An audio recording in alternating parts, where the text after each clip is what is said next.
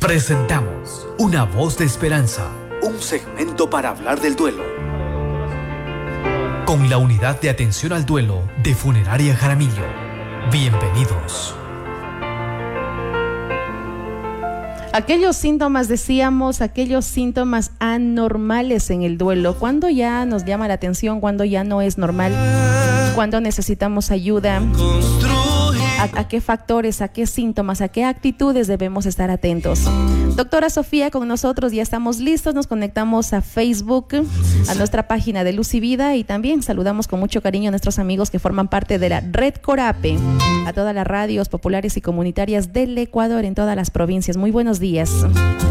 Doctora Sofía Listas, qué gusto. Buenos días. Buenos días, Silvanita. Qué gusto compartir una nueva semana más con cada una de las personas que nos acompañan desde la Unidad de Atención al Duelo de Funeraria Jaramillo y Camposanto Jardines del Zamora de Loja, Ecuador. Enviamos un afectuoso saludo a todas las personas que nos escuchan y esperamos pues contribuir un poquito al, al dolor o a la situación de duelo que estén atravesando. Muy bien.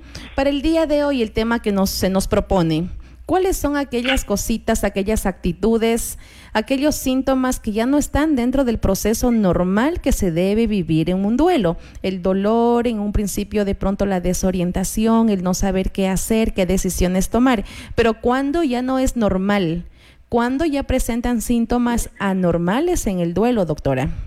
Claro que sí, Silvanita. Es muy importante indicar antes de nada que el duelo va a ser muy diferente dependiendo de la situación del fallecimiento del ser querido. No es lo mismo un duelo por una muerte natural que por una enfermedad o no es lo mismo un duelo por un accidente, por un suicidio o por, por alguna otra situación violenta, ¿no? Entonces eso eh, es importante también indicar.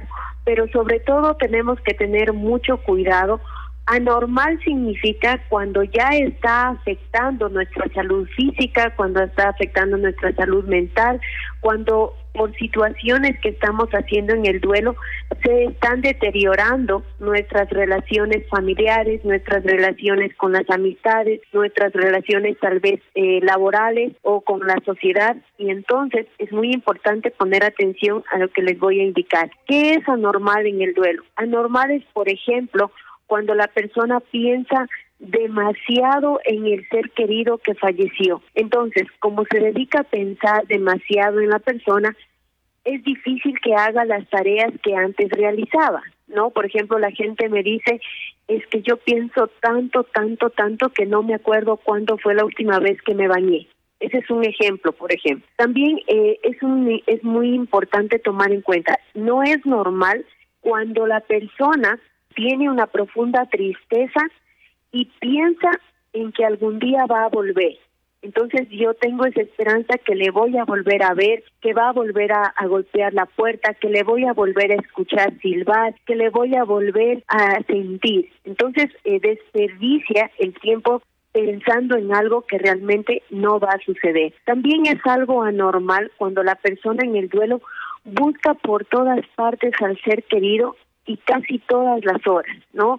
Hay gente que dice, me fui a la gasolinera y parece que lo vi a mi papá, me fui al mercado y parece que la vi a mi mamá. O, por ejemplo, le sirven la comida en, las horas del, del almuerzo, le siguen sirviendo. Entonces es como esa búsqueda que hay del ser querido. Es algo también anormal cuando se tiene sentimientos intensos de soledad. Entonces, aunque tenga familia, aunque tenga hijos, aunque tenga otras personas, me siento sola. Siento que mi vida sin esa persona no existe. También es algo normal cuando ya no se tiene planes, cuando ya no hay metas, cuando la persona piensa que no hay futuro. Sí, entonces digo, yo para qué sigo viviendo si se murió lo más importante que había en mi vida. Entonces hay que tener un poquito de cuidado con la demasiada dependencia emocional. Es también por ejemplo, anormal cuando las personas se sienten como robots, no expresan lo que sienten, parece que por ellos no ha pasado nada, pero no es porque sean fríos, sino porque no encuentran la manera de expresar lo que están viviendo. Es muy importante también cuando la gente dice, y es algo anormal, cuando la gente dice, me siento vacío, desde que mi ser querido siento un vacío en el alma mi vida no tiene sentido. Entonces, ahí hay que tener cuidado porque si no tenemos esperanza, si no tenemos nosotros metas, vamos a ir camino a la depresión. Y camino a la depresión es muy probable que nos lleve al suicidio. Entonces es muy importante sí tener un sentido. ¿Yo para qué vivo? ¿Para qué me levanto cada día? Bueno, pues me levanto porque tengo que estudiar, porque tengo que hacer algo, pero no podemos estar muertos en vida prácticamente. Eh, también es importante cuando, por ejemplo, las personas, es anormal cuando pasan de, de muy mal carácter, eh, pasan enfadadas con toda la familia, enfadadas en el trabajo, enfadadas con las personas y por cualquier cosa se irritan. Entonces, esto es muy importante. También hay que tener cuidado. Es anormal cuando la persona empieza a comportarse como el, ser querido que falleció y entonces quiere parecerse en todo a la persona y dice, es que a mí mis hermanos no me hacen caso, es que yo quiero que las cosas sigan como funcionaban cuando estaba mi papá, por ejemplo. Entonces eso es anormal porque quiere decir que la persona ya está atribuyendo un rol que no le corresponde y hay muchas de las veces dicen, no, es que mi papá me dijo que yo me encargue de todo. Él me dejó diciendo que yo me haga cargo de mis hermanos, pero empezamos eso a disfrazarlo. Entonces, también tenemos que tener cuidado con eso. Cuando la gente dice yo ya no veo el mundo como antes, cuando yo ya no confío absolutamente en nadie y cuando, por ejemplo, nosotros pensamos que somos los dueños de todo. Doctora, tenemos una comunicación en la vía telefónica. De pronto, si usted nos puede ayudar, tenemos comunicación telefónica con una duda respecto a este tema antes de ir a los otros puntos. ¿Le parece? Claro que sí, Silvanita. Muy bien. Adelante, le escuchamos. Buenos días. Gracias, doctora. Buenos días. Gracias, Silvanita. Mi inquietud es la siguiente. Eh, nosotros somos un aspecto físico y también un aspecto espiritual. He tenido muchas referencias y comentarios de la gente que ha perdido a algún ser querido y que sufren mucho y tienen mucha pena, sobre todo los primeros tiempos. Y ellos, algunos de ellos manifiestan que por esa pena que sienten, a veces ven que el ser querido vuelve del más allá a consolarles. ¿Qué hay de verdad en eso? ¿Es que, que ese espíritu del, del fallecido vuelve o es que del dolor y la pena del sufrimiento se imaginan en su mente y en su visión que esa, que esa persona vuelve por un momento a su lado. Gracias, buenos días.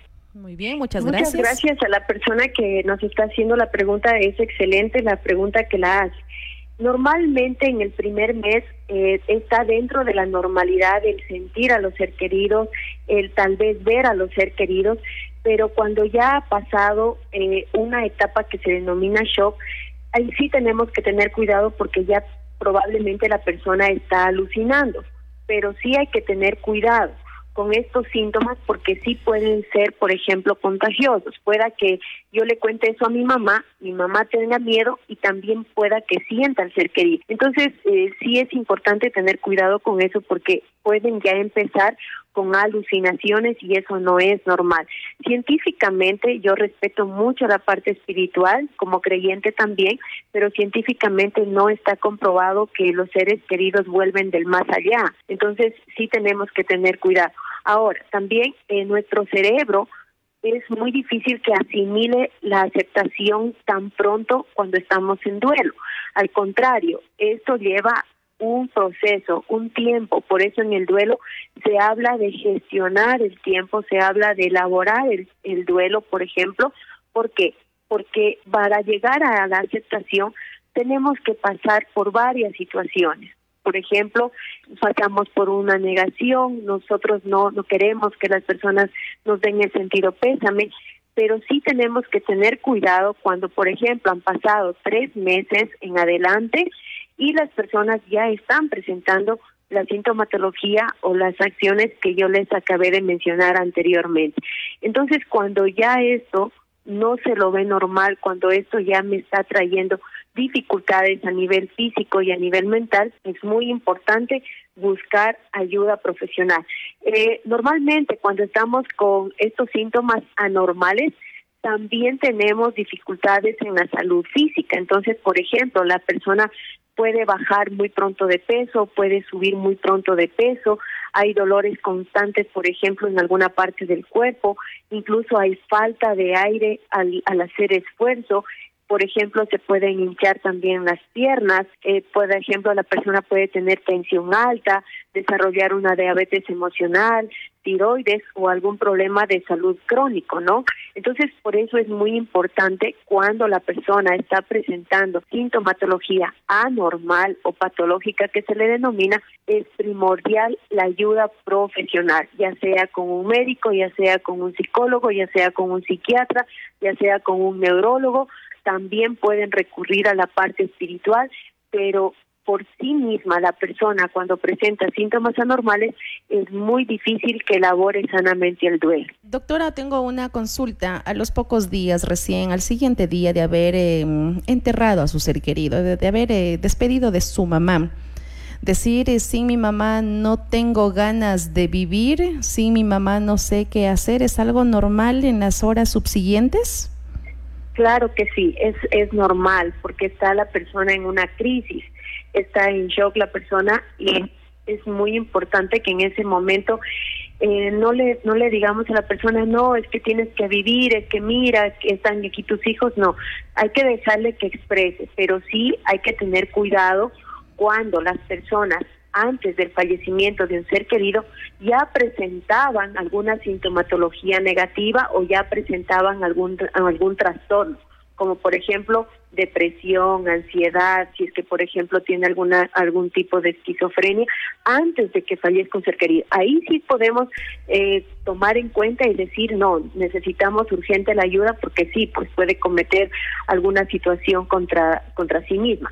Pero en una persona que ha estado dentro de la salud mental normal y fallece el ser querido, pues sí es normal que al día siguiente o incluso en el mes la persona se sienta decaída y no tenga esperanzas, pero poco a poco, con ayuda de la familia, poco a poco, con la ayuda de las amistades o de alguna orientación, la persona tiene que ir encontrando sentido a su vida, ¿no? Yo lo veo acá mucho en mis pacientes. En la primera sesión dicen, yo ya no sé qué hacer con mi vida, yo no puedo. Vamos trabajando sesión a sesión y la persona me dice, bueno, ahora ya estoy desayunando, ya me estoy levantando, ahora ya estoy cambiándome de ropa todos los días.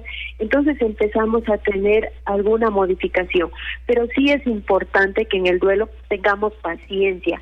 Hay familiares, sobre todo en nuestro medio, los esposos tienden a prácticamente obligar a las esposas o los familiares tratan de obligar a que estén bien a que en un mes o dos meses la gente diga, ya sigue, la vida sigue y ponte fuerte. Eso no es correcto en el duelo porque lo que estamos haciendo es guardar toda la sintomatología y no la expresamos. Entonces, esa sintomatología, como no es expresada, empieza a ser un síntoma ya en la parte física.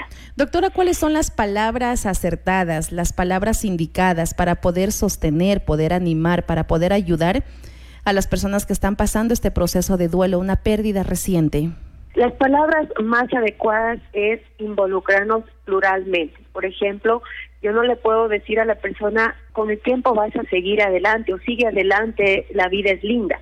Lo que yo tengo que decirle es, juntos o juntos en familia, vamos a buscar las mejores alternativas para continuar. Pero no es bueno darle falsas esperanzas a las personas. Por ejemplo, decirle, ah, digamos, voy a poner en ejemplo de, de una madre que fallece, por ejemplo, el bebé, ¿no? De una muerte gestacional o neonatal.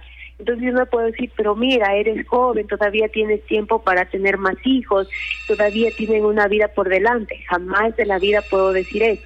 Lo que es correcto decirle es, me imagino, si es que tal vez usted no ha pasado por esta situación, me imagino lo difícil que debe que debe ser la situación o qué difícil debes estar pasando en este momento, pero no puedo decirle a la persona, lo siento mucho porque si al menos yo no he vivido esa situación, yo no lo voy a sentir.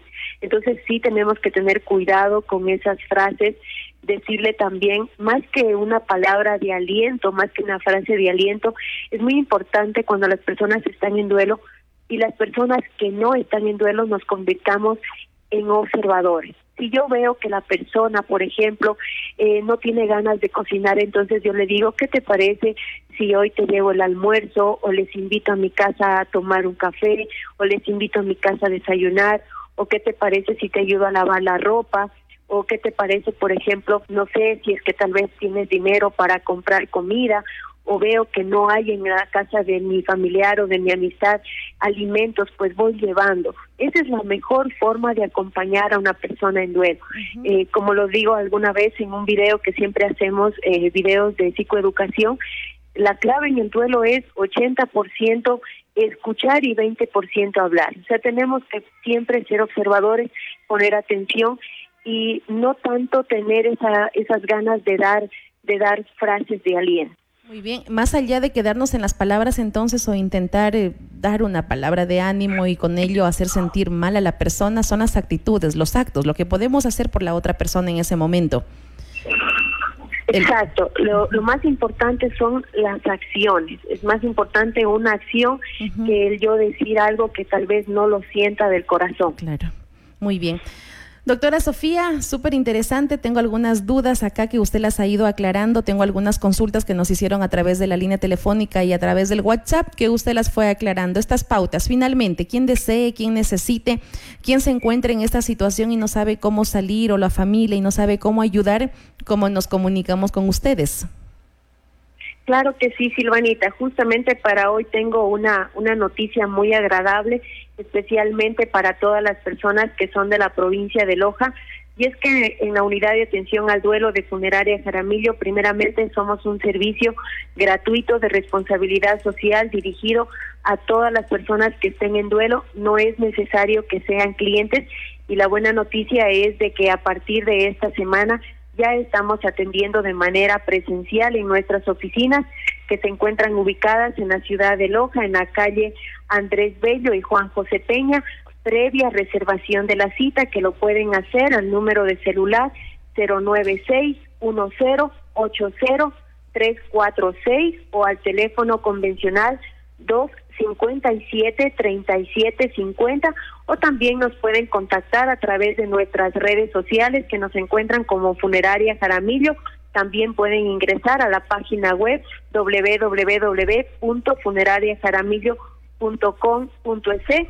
Estamos siempre con los brazos abiertos para brindar nuestra ayuda profesional. Y de igual manera también, Silvanita, voy a aprovechar la invitación para invitarles a todas las instituciones públicas o privadas o comunidad en general que requieran de alguna sensibilización o prevención en salud mental, estamos prestos a brindar nuestra ayuda. Eh, justamente el día de ayer trabajamos con el personal del IES, nos fue muy bien, pero es importante también hacer descarga emocional. Perfecto, doctora Sofía. Entonces, si Dios lo permite, la próxima semana, horario normal. Y tenemos otro tema interesante. Mientras también ustedes pueden comunicarse para poder pedir esta asesoría, estas pautas, este acompañamiento desde la unidad de atención al duelo. Doctora Sofía, muchísimas gracias, que esté muy bien.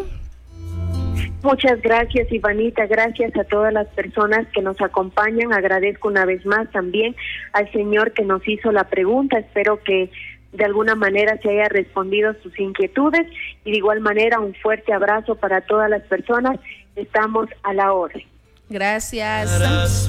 Doctora Sofía, unidad de atención al duelo desde la funeraria Jaramillo. Este servicio de responsabilidad social completamente gratuito al cual usted puede acceder sin necesidad de ser cliente de la funeraria, sin necesidad de tener que ir a de pronto hacer algún otro trámite. No, lo único que tiene que hacer es comunicarse y ahora con la noticia, atención presencial, puede acercarse, pedir información y también usted hacer uso de, de estos servicios.